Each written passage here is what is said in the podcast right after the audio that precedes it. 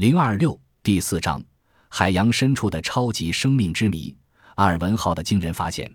人们常说万物生长靠太阳，因为植物靠阳光进行光合作用形成有机体，而动物又靠植物维持生命。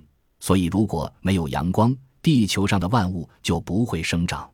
可是，美国阿尔文号深潜器所做的深海考察，却向这条千古不变的生命定律提出了挑战。证明没有阳光，生命也能生长。一九七七年十月，美国国家地理杂志报道了美国地质学家的一个惊人发现：他们乘坐阿尔文号深潜器，在东太平洋加拉帕戈斯海底裂谷中，第一次发现了充满生命的温泉口。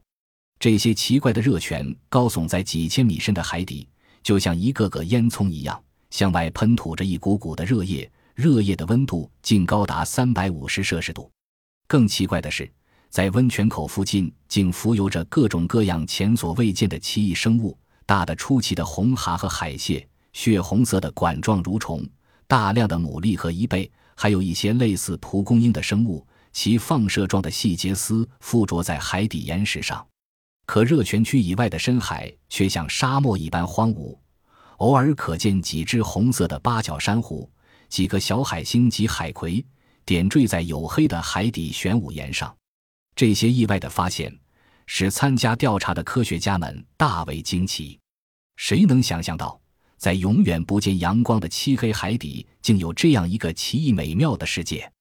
这一发现自然引起了各国海洋科学家的浓厚兴趣。